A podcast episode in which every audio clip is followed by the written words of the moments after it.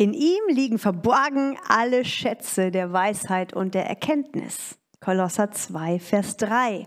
Ich vorhin schon mal zitiert. Äh, und das ist jetzt der Fokus, den ich nehmen möchte für diesen nächsten Block nochmal.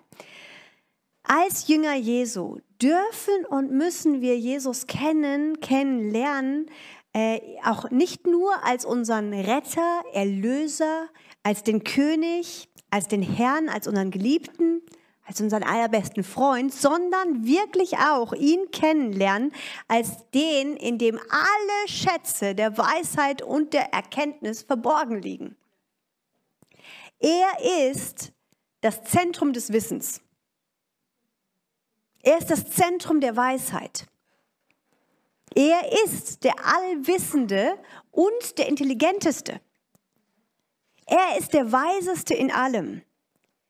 Er braucht nicht über Dinge philosophieren oder forschen oder spekulieren, Theorien aufstellen oder irgendwie sich Gedanken machen oder so. Er weiß über alles Bescheid.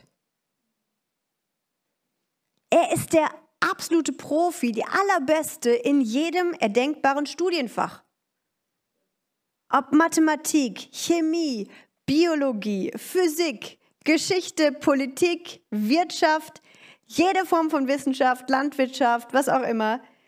Er ist der weiseste, der cleverste, der intelligenteste. Er ist der absolute Profi und er ist der allerbeste Lehrer. Aber die Sache ist die, wir gehen oft nicht mit ihm so um, als wäre er das wirklich und als würden wir das wirklich glauben und als würden wir ihn wirklich für voll nehmen. Jeder von uns würde wahrscheinlich wieder einmal richtig ankreuzen. Er ist der Weiseste, in ihm liegt alle Weisheit und Erkenntnis und so weiter. Aber die meisten von uns leben nicht so, dass er wirklich die zentrale Quelle unseres Wissens ist. Ich gebe euch einfach mal ein paar Beispiele, wo ich das mal ein bisschen überspitzt versucht habe darzustellen wie wir manchmal umgehen mit ihm. Jesus, du sagst, ich soll umziehen und mich der Gemeinde in einem 500 Kilometer entfernten Ort anschließen und mit ihnen gemeinsam dir dienen. Ja, das würde ich auch gerne. Das wäre wirklich schön. Nur die Sache ist halt die, Jesus, ähm, auf dem Arbeitsmarkt und dem Wohnungsmarkt sieht das gerade ganz schlecht aus. Und weißt du, unser Haus ist ja auch noch nicht ganz abgezahlt und unser jetziges Wohngebiet, äh, das ist nicht so gefragt, wie man das meinen sollte. Und da, wo wir hinziehen wollen, da ist es noch mal viel teurer. Und das ist gerade gar nicht zu empfehlen. Ich habe mich da noch mal schlau gemacht. Ich habe da gegoogelt. Ich habe sogar meinen Steuerberater gefragt und den Immobilienmakler.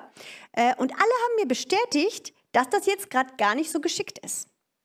Weißt du, da hängt halt auch so viel dran immer hier in Deutschland, so die Finanzen, meine Absicherung, die Rente, die Vorsorge.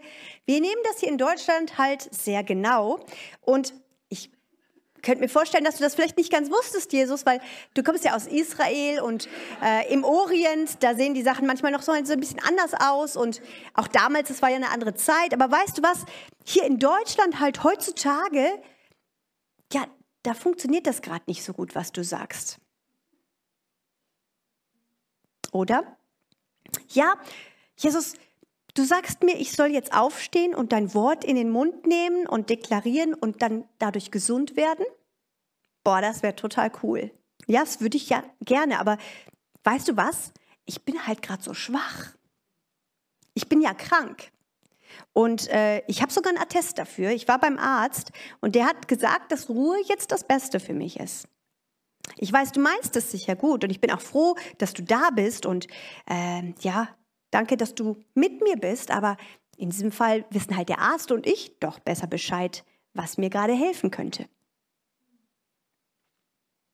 Oder Jesus, du sagst, dass ich mich in dir freuen soll und dass die Freude an dir meine Stärke ist. Das klingt super.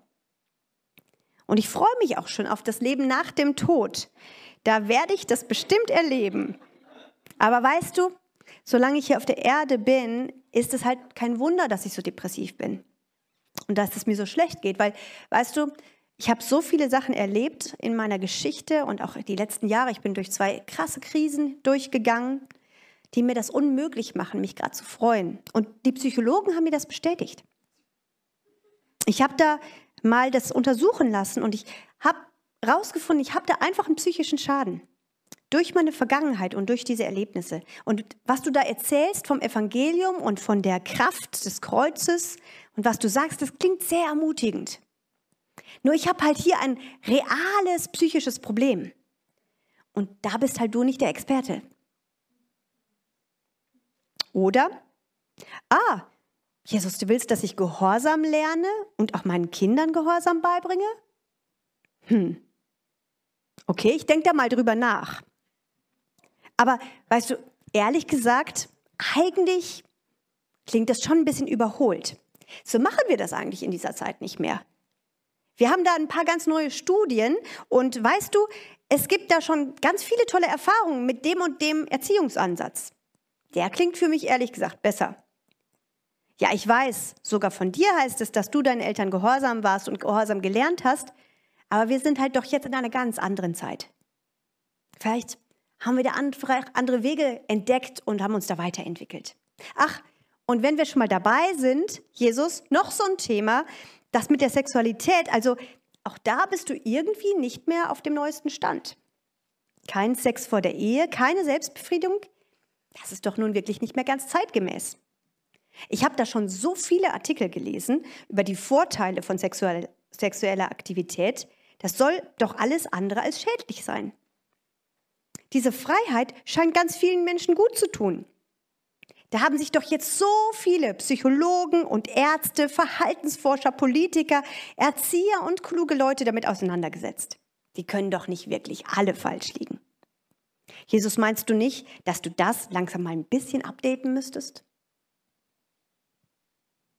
Wir sagen das nicht ganz so konkret, machen aber innerlich genau das.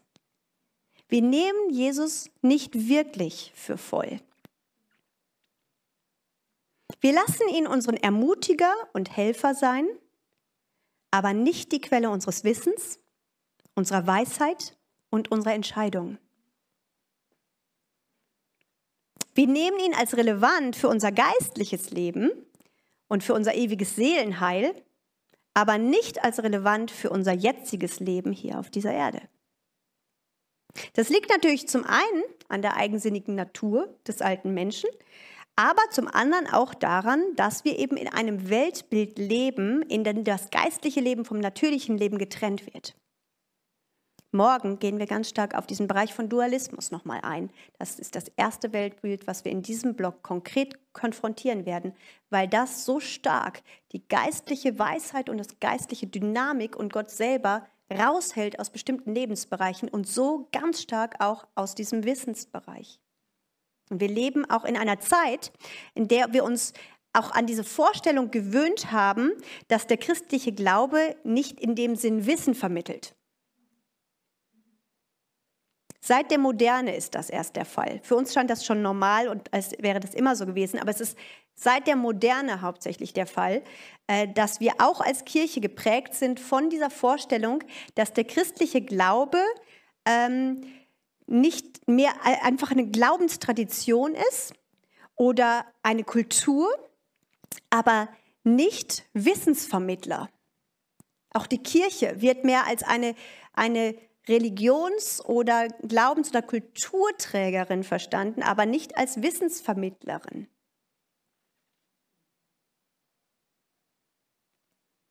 Der christliche Glaube war und ist aber von, an, von jeher, von Anfang des christlichen Glaubens an, voller Wissen, voller Weisheit und zuverlässigen Fakten, die durch die Geschichte hindurch von Jesus und seinen Nachfolgern gelehrt wurden und die noch bis vor kurzer Zeit eben relevant äh, auch waren in dem ganzen Bildungsbereich, im ganzen Wissensbereich.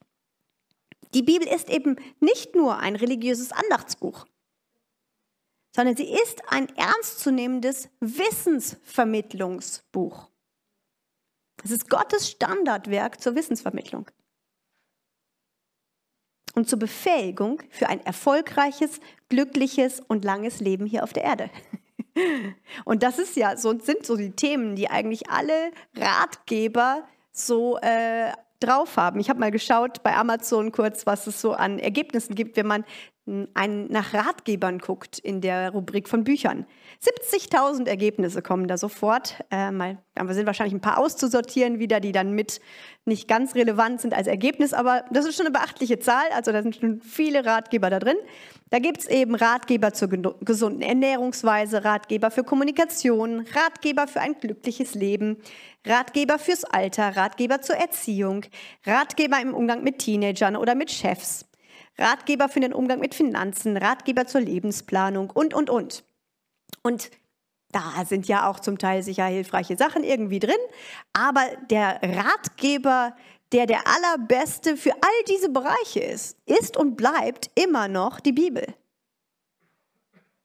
Der Rat Gottes, der Ratschluss Gottes für jeden Lebensbereich ist die beste Beratung, der beste Rat, den du für jeden Lebensbereich bekommen kannst. Das Wort Gottes gibt uns Zugang zu Gottes Wissen, zu Gottes Weisheit, zu Lebensrat aus der unsichtbaren Welt. Lebensrat, stell dir das mal vor, du hast, du, du kommst zu dem, du kannst zu dem besten Psychologen des Universums kommen. Du hast freien Zutritt zum Gnade, Thron der Gnade für jederzeit rechtzeitige Hilfe. Du kannst dir vielleicht nicht die Star-Psychologen dieser Welt leisten. Du kannst zu dem besten Psychologen des ganzen Weltalls direkt kommen, ohne Voranmeldung, ohne eine teure Rechnung hinterher. Ist alles schon bezahlt. Freien Zugang. Aber merkt ihr, wie sehr wir ihn nicht als den sehen, der für solche Belange die Ansprechperson ist, sofort. Er ist der Profi in all diesen Gebieten. Er ist der Kenner von allem, allen Bereichen. Für jeden Lebensbereich auch für die ganzen praktischen, also es sind jetzt die inneren, die psychologischen, die, die Seelenbereiche, aber auch für jeden anderen Wissensbereich hier auf der Erde, für jede Wissenschaft, hat er die besten Antworten und Lösungen, weil er durchschaut, wie die Dinge funktionieren. Er hat sie erschaffen. Er weiß, wenn du ein Problem hast in der Landwirtschaft, wende dich an ihn. Lauf zum Thron der Gnade. Er ist der beste Landwirtschaftsprofi. Wenn du irgendwo ein mathematisches Problem hast, er ist der beste Mathematiker. Er kann bis ins Unendliche rechnen. Das ist der Hammer, der weiß das alles. Jedes physikalische Gesetz versteht er total. Medizin, Profi. Ja, wir müssen uns an ihn als den Profi wenden. Er, er, ist, er liebt es, wenn wir die, wenn wir Dinge erforschen, und ich finde es auch cool, dass in der Geschichte auch immer wieder einige die, der Forscher und der Entdeckung gemacht haben, waren auch immer wieder Christen dabei, die wirklich, das, die äh, wirklich erforscht haben mit Gott gemeinsam diese Schätze auch, die Gott hineingelegt hat in die Schöpfung. Und das liebe ich so sehr, auch wie die Bibel, die sagt es so, Gottes Ehre ist es eine Sache zu verbergen, die Ehre der Könige aber eine Sache zu erforschen. Sprüche 25, Vers 2. Wir tun manchmal so, als wäre Gott gegen Entdeckungen in der Wissenschaft oder irgendwas. Das glaube ich nicht. Gott liebt es, dieses, dass wir erforschen können und entdecken können, was er reingetan hat in, die, in diese Welt, in die Schöpfung. Ich glaube, ich finde es so genial, jedes Mal, wenn ich, oder nicht jedes Mal, aber oft, wenn ich im Flugzeug sitze, dann denke ich so darüber nach, wie es wohl Gott gegangen ist mit dieser Sache mit dem Fliegen dass er wusste ja immer schon, dass, äh, dass, man dass man fliegen könnte. Also er hat ja das geschaffen mit der Aerodynamik und mit all den Möglichkeiten. Und er wusste das seit Jahrtausenden. Und die Menschen konnten nicht fliegen, konnten nicht, noch nicht fliegen, konnten noch nicht fliegen. Und wahrscheinlich hat er gesagt, Irgendwann wird der Tag kommen und die schauen, wie das Ding läuft, wie das funktioniert. Und dann eines Tages werden die fliegen können und es wird so cool werden.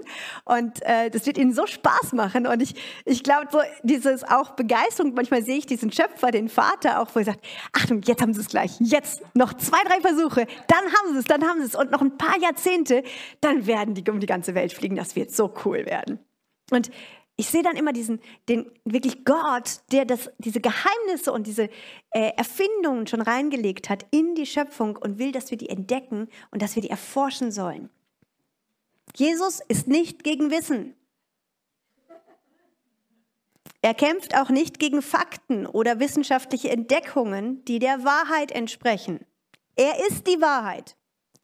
Er kämpft da nicht gegen. Er war auch zum Beispiel überhaupt nicht in seinem Weltbild erschüttert, als Galileo entdeckte, dass sich die Erde um die Sonne dreht.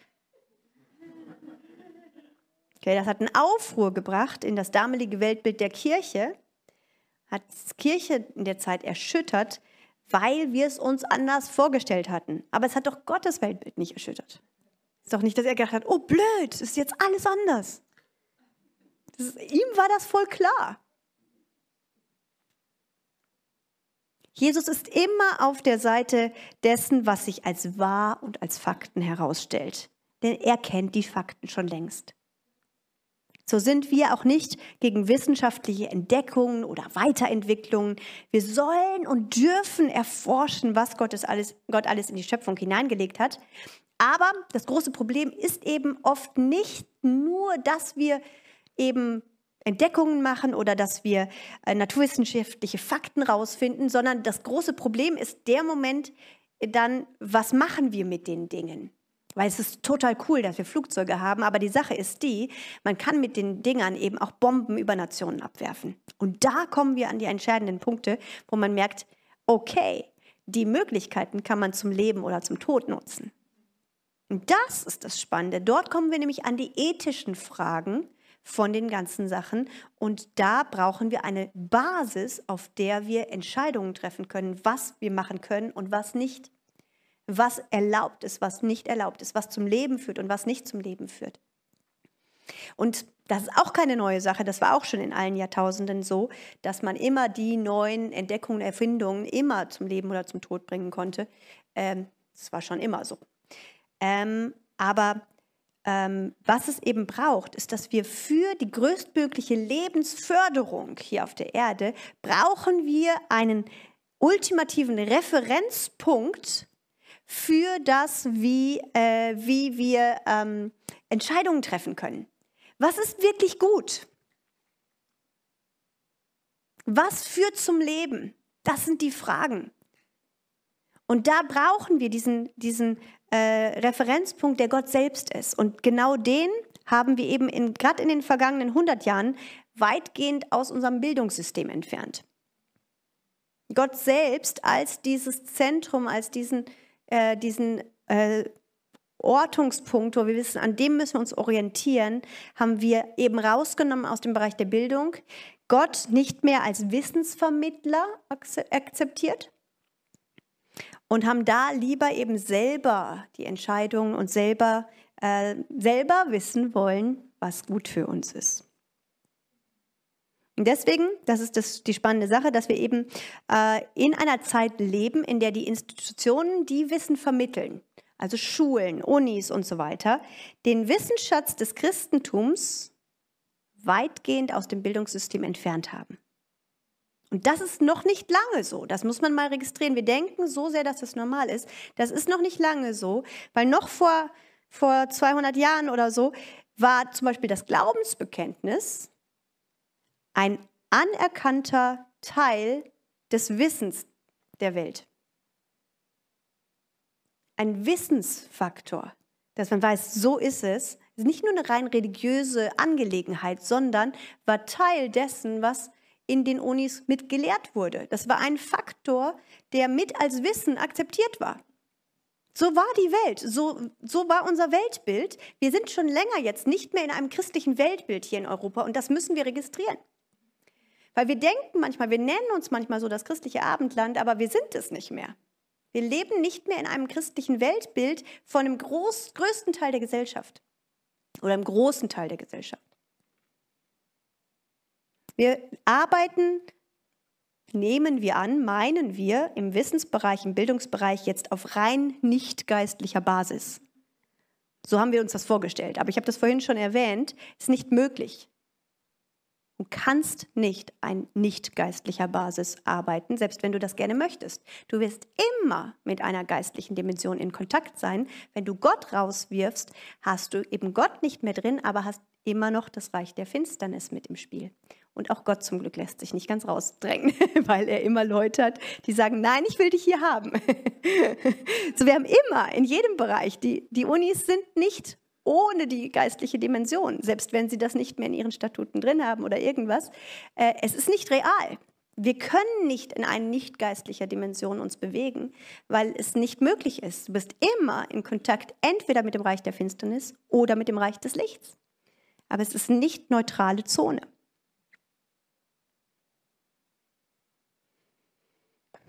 Und das Problem ist eben, dass wir eben nicht nur wissenschaftliches, physikalisches Wissen benötigen, sondern wir benötigen unbedingt ethisches Wissen. Wir benötigen Wissen auf die Fragen, was gut ist, was, was das Leben fördert und was eben nicht. Darauf braucht es Antworten und das ist dieses, das ist ein Wissensschatz, den das Christentum und die Christen über Jahrhunderte, Jahrtausende wirklich auch mit in die Nationen gebracht hat. Und äh, wir dürfen uns als Christen in unserer Zeit nicht davon einschüchtern lassen, dass das zum großen Teil nicht mehr so gefragt ist. Es ist trotzdem so, dass wir den Zugang haben. Wir haben Zugang zu diesem unbedingt benötigten Wissensbereich, den es zum Wohl unserer Städte, Länder, Nationen braucht. Wir haben Zugang zu einem Wissensschatz, ob der populär ist oder nicht, ist egal. Das ist ein Wissensbereich, ein Wissen, das diese Welt braucht. Und wir dürfen nicht stumm werden, das, nicht, das zu verkünden, weil es muss, muss gehört werden und es muss zugänglich bleiben, dieser Wissensbereich. Ich finde es super, Dallas Willett sagt das in einem seiner Vorträge dann mal so nebenbei, stellt er diese Frage und sagt, bist du nicht auch glücklich, dass Gott Mose nicht das Einmaleins auf die Steintafeln hat schreiben lassen? Denn wenn er das gemacht hätte, dann dürften wir das heute nicht mehr als Wissen vermitteln. Wahrscheinlich hat sich Gott gedacht, das Einmaleins ist so wichtig, deswegen lasse ich es lieber runter von den Tafeln, weil das werden sie brauchen. Nein, er hat das Wichtigste draufgeschrieben, aber wir haben es nicht mehr als Wissen akzeptiert. Aber das sind Wissens- und es ist eine Weisheit und ein Wissen, das Gott gegeben hat zum Wohl der Nationen, zum Wohl für Menschen. Und so ist es mit allem, was er uns als Weisheit gibt und mitbringt. Ich gehe dem, auf das ganzen Bereich von Wissen und Intelligenz auch in einer späteren Einheit wahrscheinlich noch mal näher ein. Ähm, aber heute habe ich das eben einfach schon mal anreißen wollen, weil es wirklich so ist, Gott weiß, was gut ist für den Menschen. Gott weiß, wie man ein glückliches Leben führen kann und ein langes Leben haben kann auf dieser Erde. Gott weiß am besten, wie Beziehungen funktionieren können. Gott weiß, wie man Kinder erziehen kann. Gott weiß, wie man auf seine Ernährung achten sollte. Gott weiß, wie man erfolgreich ist. Gott weiß alles, alles, alles, alles, was zum Leben hier auf der Erde nötig ist für den Menschen einzeln, aber auch für unsere ganzen Gesellschaften und für unsere Nationen. Wir aber eben wollen oft zu gerne selbst Gott sein und es selbst besser wissen als er. Und das gilt einerseits für unsere Gesellschaft, so wie ich das schon dargestellt habe. Aber nochmal, ich möchte, dass wir immer auch wirklich uns selbst wieder bei der eigenen Nase packen und registrieren, wir prangern nicht nur die großen Gesellschaftsentwicklungen an, dass wir es als Gesellschaft rausgeworfen haben, sondern wir machen das im einzelnen Bereich oft genauso. Und deswegen nochmal Matthäus 7, 3 bis 5. Was siehst du den Splitter in deines Bruders Auge, aber siehst nicht den Balken in deinem eigenen Auge? Denn wir, auch wir, nennen uns manchmal Jünger Jesu, sind aber nicht bereit, auf ihn zu hören. Und wenn das der Fall ist, wenn wir nicht auf ihn hören, ihm widersprechen in den Dingen, dann sehen wir Jesus eben doch nicht als den, auf den zu hören es sich am meisten lohnt. Und dann sind wir eigentlich auch nicht wirklich seine Jünger. Wenn du ein Jünger Jesu sein möchtest, dann musst du überzeugt sein. Und zwar mit deinem Herzen, aber auch mit deinem ganzen Verstand. Dass er der Allerklügste ist. Dass er der Weiseste ist. Dass er der Pantokrator tatsächlich ist. Der All- und Weltenherrscher. Das musst du dir mal wirklich deswegen, das ist so eine der ersten Weltbildsachen, die ich auch möchte, dass ihr euch das bewusst mal anschaut von eurem Weltbild her. Wer ist Christus in eurem Weltbild? Welchen Platz hat Christus in eurem Weltbild? Ist er der über alles Erhabene, der alles durchdringt, der in allem der Erste und der Letzte, der Anfang, das Ende, das A und O ist? Oder ist er ein zugefügter Helfer, der irgendwie manchmal mit ins Leben reinkommt? Wer ist Christus in deinem Leben? Du musst dir das bewusst anschauen und dort äh, das mal durchdenken. Was glaube ich da wirklich? Entweder war Jesus total verrückt oder er war tatsächlich der, der er war. Das ist dieses bekannte Zitat von C.S. Lewis, das aus seinem Buch Mere Christianity. Äh, die Titel, der, Deutsch, der Titel der deutschen Ausgabe ist eben Pardon, ich bin Christ. Und dort hat C.S. Lewis äh, gesagt, das lese ich euch mal vor, Ich versuche hier, jedermann vor dem groben Unfug zu bewahren, der oft über Jesus geäußert wird, nämlich zu sagen, für mich ist Jesus zweifellos ein großer Morallehrer, aber seinen Anspruch, Gott zu sein, das kann ich nicht akzeptieren. Gerade das können wir nämlich nicht sagen. Ein Mensch, der bloß ein Mensch wäre und solche Dinge von sich gäbe wie Jesus, wäre kein großer Lehrer. Er wäre entweder ein Irrer auf derselben Ebene wie einer, der sich für ein pochiertes Ei hält. Oder aber er wäre der Teufel in Person. Sie müssen sich entscheiden. Entweder war und ist dieser Mann wirklich der Sohn Gottes, oder er war ein Spinner, oder er war noch Schlimmeres. Sie können ihn ins Irrenhaus sperren, Sie können ihn anspucken oder totschlagen, oder Sie können ihn zu Füßen fallen und ihn Herrn und Gott nennen. Aber sparen wir uns bitte diesen herablassenden Blödsinn, er sei ein großer Lehrer der Menschheit gewesen. Diese Möglichkeit hat er uns nicht offen gelassen. Das war auch nicht seine Absicht. Entweder Jesus ist der, der er gesagt hat, dass er ist, oder er ist es nicht. Du kannst ihn nicht einfach als, als einen guten Lehrer aufnehmen. Das finde ich, das finde ich so brisant und wichtig in diesem Bereich von Weltbild. Weil wir sind in einer Gesellschaft, in der wir sagen, ja, so von jedem Lehrer nehmen wir was auf und jeder ist irgendwie relevant. Aber Jesus war nicht einfach ein guter Lehrer, weil, wie er sagt, er wäre mit dem, was er gesagt hat, kein guter Lehrer gewesen, sondern einfach verrückt.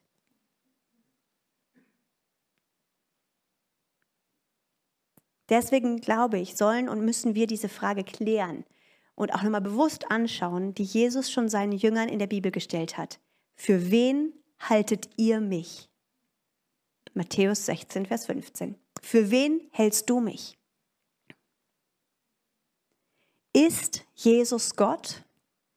Und ist er die zentrale Quelle deines Wissens?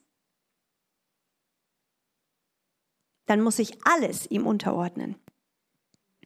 Wenn du ihn tatsächlich für den Sohn Gottes hältst, den Herrn des ganzen Universums, den König der Könige, den Allmächtigen und Allwissenden, dann wirst du auf ihn hören und sein Jünger sein wollen. Wenn du das nicht glaubst, dann wirst du der Jünger von jemand anderem sein. Denn das ist so, es liegt in unserer Natur, immer von jemandem, jemandes Jünger zu sein, immer auf jemanden zu hören, von jemandem geprägt zu sein für unser Leben und unser Weltbild. Deshalb die Frage, wessen Jünger willst du sein? Jünger wirst du immer sein. Nur von wem? Das ist die Frage. Ich liebe das Dallas Willard, er war ja eben äh, Philosoph, Schriftsteller und evangelikaler Vordenker. Und äh, eben weil er gerade, er war eben 48 Jahre lang äh, Philosophieprofessor. Und dann wurde ihm immer mal wieder von Studenten und von Leuten die Frage gestellt, weshalb sind denn Sie ein Jünger Jesu? Und seine Antwort darauf war, wen hätten Sie denn als sinnvolle Alternative im Sinn? Und er sagte, ganz im Ernst, an wen hatten Sie gedacht, der im entferntesten Sinn machen würde? Wen sollte ich sonst nehmen? Wessen Jünger sollte ich sonst sein? Gibt es irgendwen, der Jesus gleichkommt? Die ihm im entferntesten das Wasser reichen könnte? Das fand ich eine super Antwort.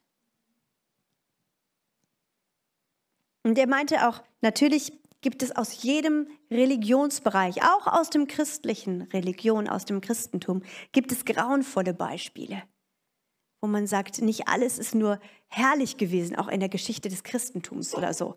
Äh, und alle Religionen, alle Kulturen sind ähnlich schlimm, wenn man es von der schlimmsten Seite sieht. Jede Religion, auch das Christentum ist keine Ausnahme dabei.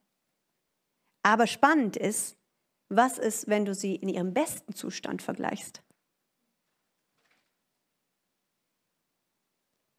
Wie sieht beispielsweise eine buddhistische Gesellschaft im allerbesten Zustand aus? Einfach mal von der Weltsicht her, einfach mal von, der, von, der, von dem Weltbild und Menschenbild, von den Grundlagen. Wie sieht eine hinduistische Gesellschaft im allerbesten Zustand aus? Wie sieht eine christliche Gesellschaft im allerbesten Zustand aus? Es gibt keine sinnvolle Alternative zu Jesus. Und wir denken oft zu gering von ihm. Wir sehen ihn nicht oft als den, der er ist.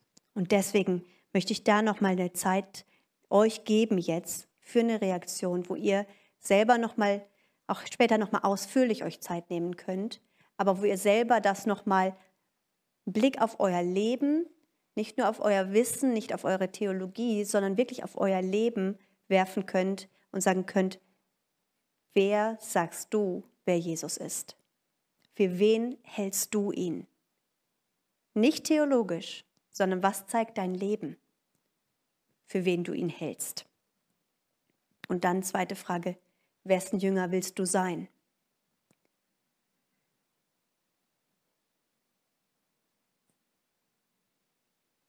Dafür gebe ich euch jetzt mal wieder einfach einige Minuten, wo ihr schon mal euch ein paar Notizen machen könnt und dann kommen wir noch zu einer nächsten letzten Runde.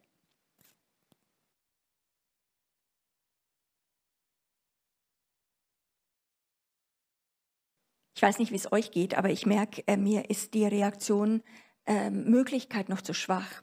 Und ich habe wirklich empfunden, also es ist so klar, es ist so scharf, einfach was Esther gesagt hat, die Reaktion ist, wir müssen zum Kreuz. Wir müssen wirklich uns hingehen und auch Buße tun, wirklich. Wir können es nicht aus dem Schicksal mit Weinen und mit äh, Wehklagen, aber wo wir in unserem Hochmut wirklich uns selbst gemacht haben. Wir sind eigentlich viele oft unsere eigenen Jünger. Das ist eigentlich total dramatisch. Und äh, so möchte ich euch einladen, wenn ihr das wirklich wollt, was ich empfinde, das ist so klar im Raum ist. Ich finde, ähm, mir liegt es manchmal mehr, sag ich mal, dass wir aus dem klaren Verständnis eine Entscheidung treffen, als nur im Heulen, wenn irgendwie nur eine Aktion ist. Aber es muss ein klares Licht sein. Und ich glaube, das ist im Raum, oder? und auch vielleicht für euch zu Hause, ähm, dass es eben nicht nur, nur emotional so ein bisschen kommt zu Jesus, sondern gerade auch den Wissensfaktor, auch ihn ernst zu nehmen, in dem von der Wissensvermittlung, das ist so stark, wo wir auch wirklich stellvertretend Buße tun müssen für unsere eigene Nation, für unser Leben. Und so möchte ich uns hier im Saal, aber auch ihr euch zu Hause jetzt nochmal einladen, dass wir einfach mal wirklich 20 Minuten Zeit nehmen, mit den Notizen zum Kreuz zu gehen. Da bei uns ist genügend Platz. Vielleicht dass du in einen anderen Raum wechselst oder einen Platz dir suchst, dir nochmal Musik machst und wir einfach dann einfach sagen, zehn Minuten vor fünf kommen wir zusammen nochmal. Aber ich möchte, dass es tief geht. Und ich würde gern dafür beten nochmal, dass auch äh, diese klare, also für mich ist es fast eine prophetisch-apostolische Gnade, weil Apostel tun nicht was bauen. Sie, wir, wir machen sie immer zu Architekten. Apostel setzen den Christus ein. Und ich glaube wirklich, dieser Christus, der von zwischen Himmel und Erde steht, wirklich mit dem Haupt in dem dritten Himmel ist und wir ja auch sein Leib sind, was ich auch so spannend finde, ist ja, wir sind als Leib, als Gemeinde gerufen, zwischen im zweiten und im ersten Himmel wirklich zu agieren als sein Leib und wirklich Herrschaft auch zu ergreifen mit ihm auf dieser Erde, aber auch wirklich zwischen diesen Himmeln, diese Throne wirklich zu besetzen. Es ist so gewaltig, was Gott uns gegeben hat und dazu muss unser Weltbild verändert werden. Aus nur einer kleinen privaten Nachfolge, dass wir Jesus degradiert haben als nur einen persönlichen Tröster, als jemand, der ein bisschen uns hilft, besser zu leben.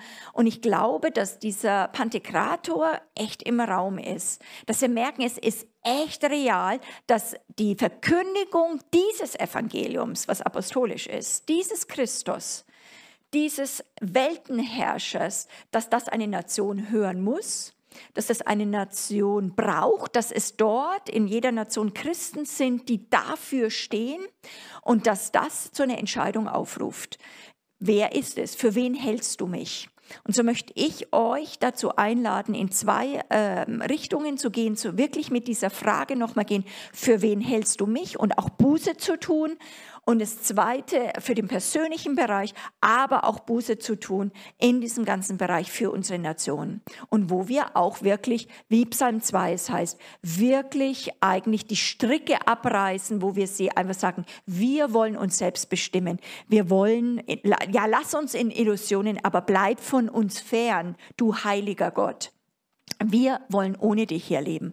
Und das ist ja, wir können dagegen ausschlagen, er sitzt immer noch auf dem Thron, aber ich glaube, es ist eine krasse Gnade, wenn wir als Menschen, wenn du das jetzt hörst und wenn ihr das hört, auch wir in Kingdom Impact das hören, dass wir nochmal sagen, Gott, wir als Deutsche, wir als Österreich-Schweizer, wir kommen vor dich und wir erkennen dich an als den, der du bist.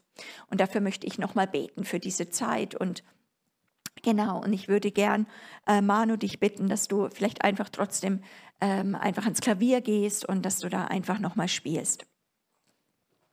Steht doch da auch nochmal mit mir auf.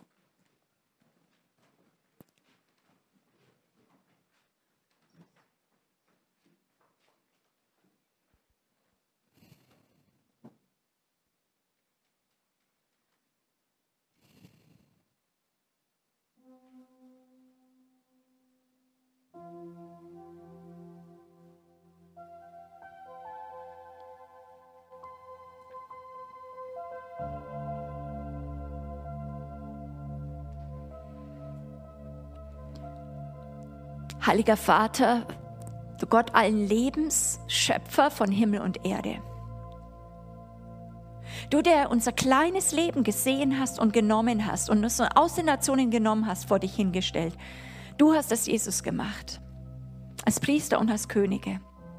Heute erkennen wir etwas im Geist. Und gerade als Stellvertreter auch hier für unsere Nation kommen wir vor dich und wir bekennen uns schuldig. Und es tut mir so leid, Herr, es tut uns leid, wo wir dich nur durch Schleier sehen und gesehen haben. Verzweifelt waren schon in unserer eigenen Verlorenheit, in dem, was kann ich ein bisschen sehen, dass ich mich besser fühle. Aber heute beugen wir unsere Knie vor dir als dem, der Himmel und Erde erfüllt.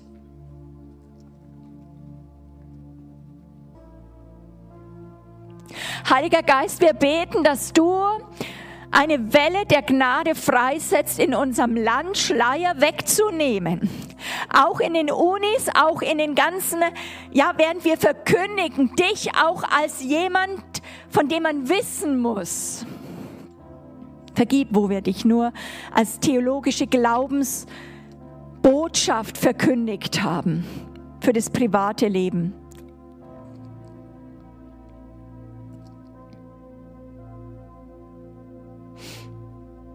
Wir ehren dich heute an diesem Tag. Heiliger Geist, komm mit deiner Gegenwart auf jedem, die auch in den, in den äh, zu Hause sitzen oder knien, Herr.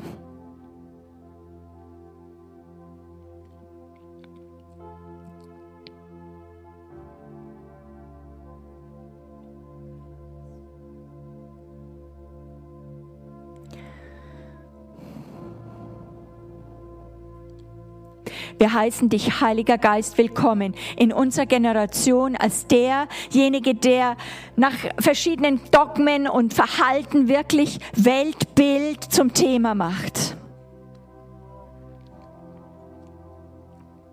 Reiß die Schleiern weg, Herr.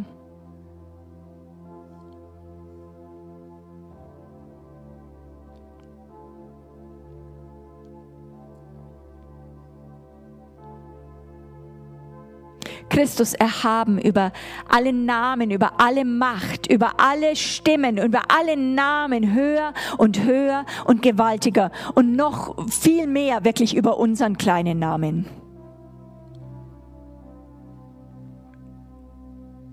Wir kommen nach Hause, Herr.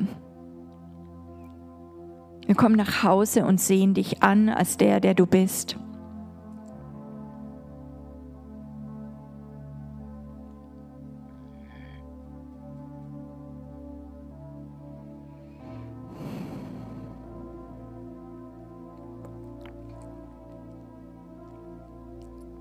Und Vater, ich bete, während ich bete, während wir auf den Knien sind, dass du die Augen öffnest, dass wir dich sehen. Auch, dass du uns in Kontakt bringst mit Nationen, dass du uns Kontakt bringst mit unserem Land, Kontakt bringst mit dir selbst, Herr.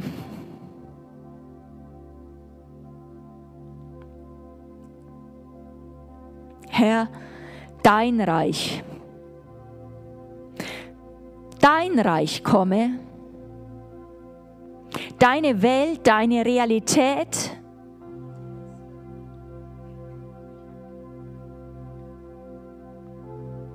Und ich ehre dich als derjenige, der wiederkommen wird. Wo alle dich sehen als der, der du bist, wo alles Wissen, alles ja, Vernünfteleien in unserem Zeitalter wird vergangen sein. Man wird es aus allen Bibliotheken gestrichen haben, weil es so nicht mehr relevant ist. Aber du wirst gesehen werden. Und Wahrheit wird für alle ans Licht kommen, was real ist.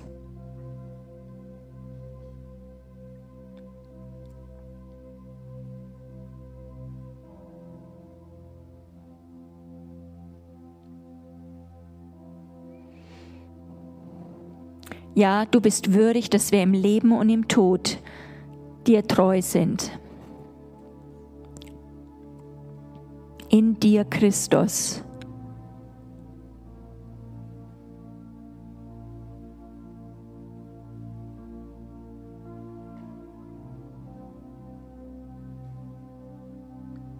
Und ich möchte einfach noch ähm, einfach euch eine Zeit machen. Wir lassen einfach mal die Musik weiter spielen, auch wenn ich von der Bühne gehe und es einfach das offen ist, dass ihr euch hinkniet und einfach in dieser Salbung bleibt und anfängt selbst mit Gott zu reden, selbst Verantwortung nehmt.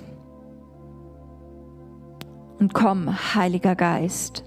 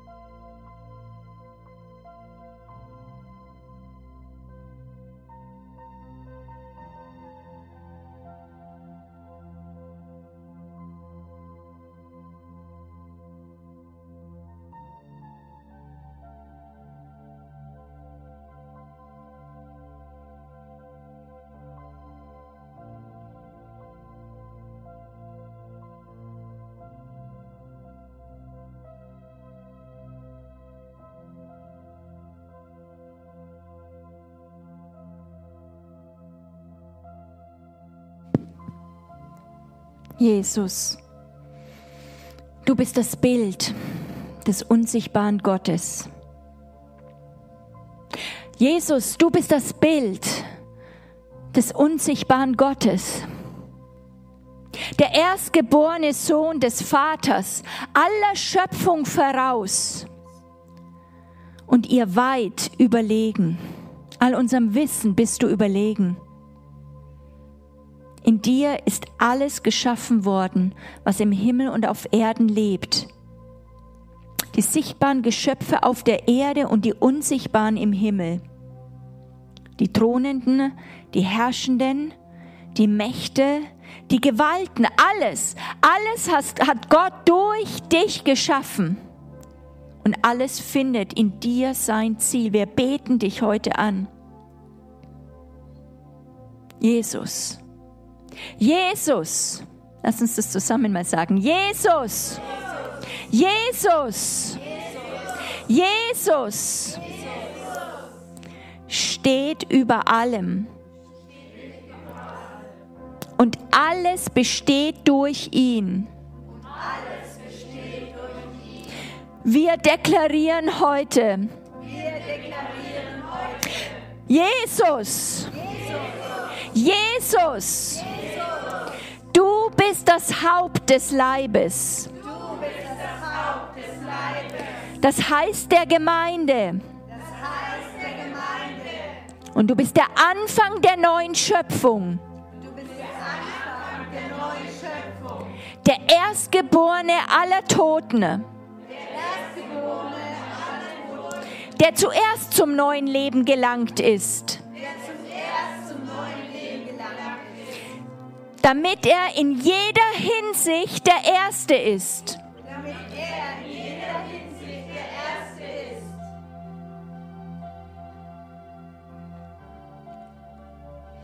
Denn Gott gefiel es in ihm, die ganze Fülle des Heils Wohnung nehmen zu lassen. Durch ihn wollte Gott alles versöhnen und zu neuer, heilvoller Einheit verbinden. Und alles, was gegeneinander streitet, wollte er zur Einheit zusammenführen, nachdem er Frieden gestiftet hat durch das Blut, das Jesus am Kreuz vergoss. Alles, was auf der Erde und Himmel lebt, sollte geeint werden durch ihn und in ihm als dem letzten Ziel.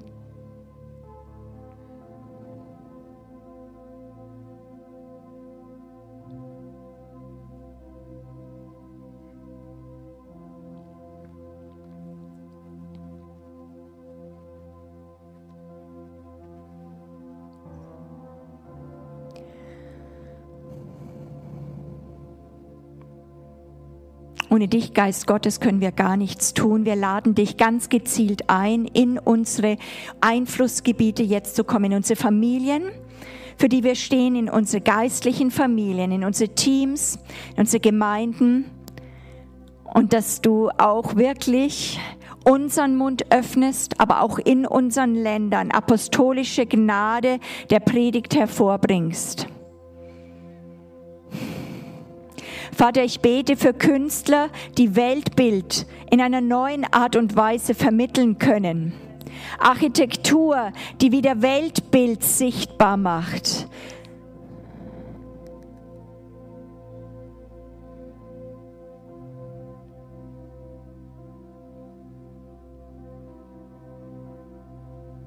Und Jesus, wir sagen, du bist schön, du bist wunderbar.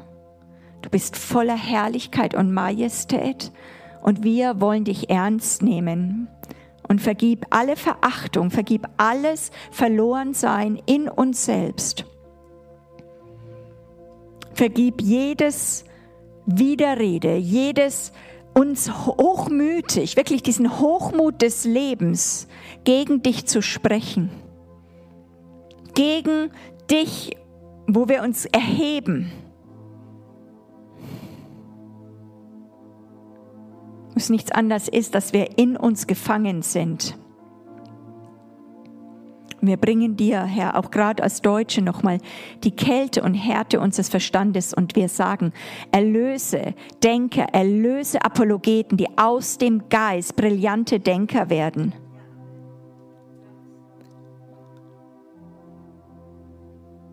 dessen Innerstes, aber auch dessen Verstand du küsst. Mit deiner Schöpfergnade.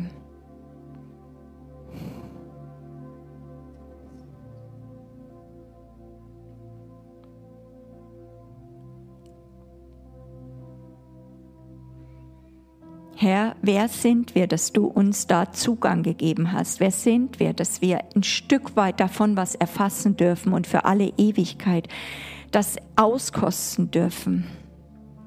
Ich möchte dir dafür danken. Wir sind wirklich nicht die Weisen dieser Welt.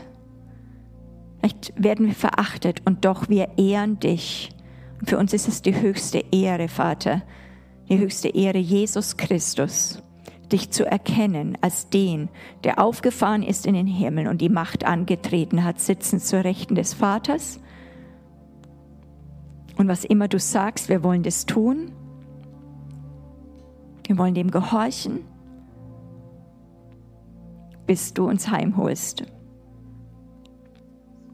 Oder schon hier kommst. Maranatha, Jesus, komme komme und erlöse diese Welt.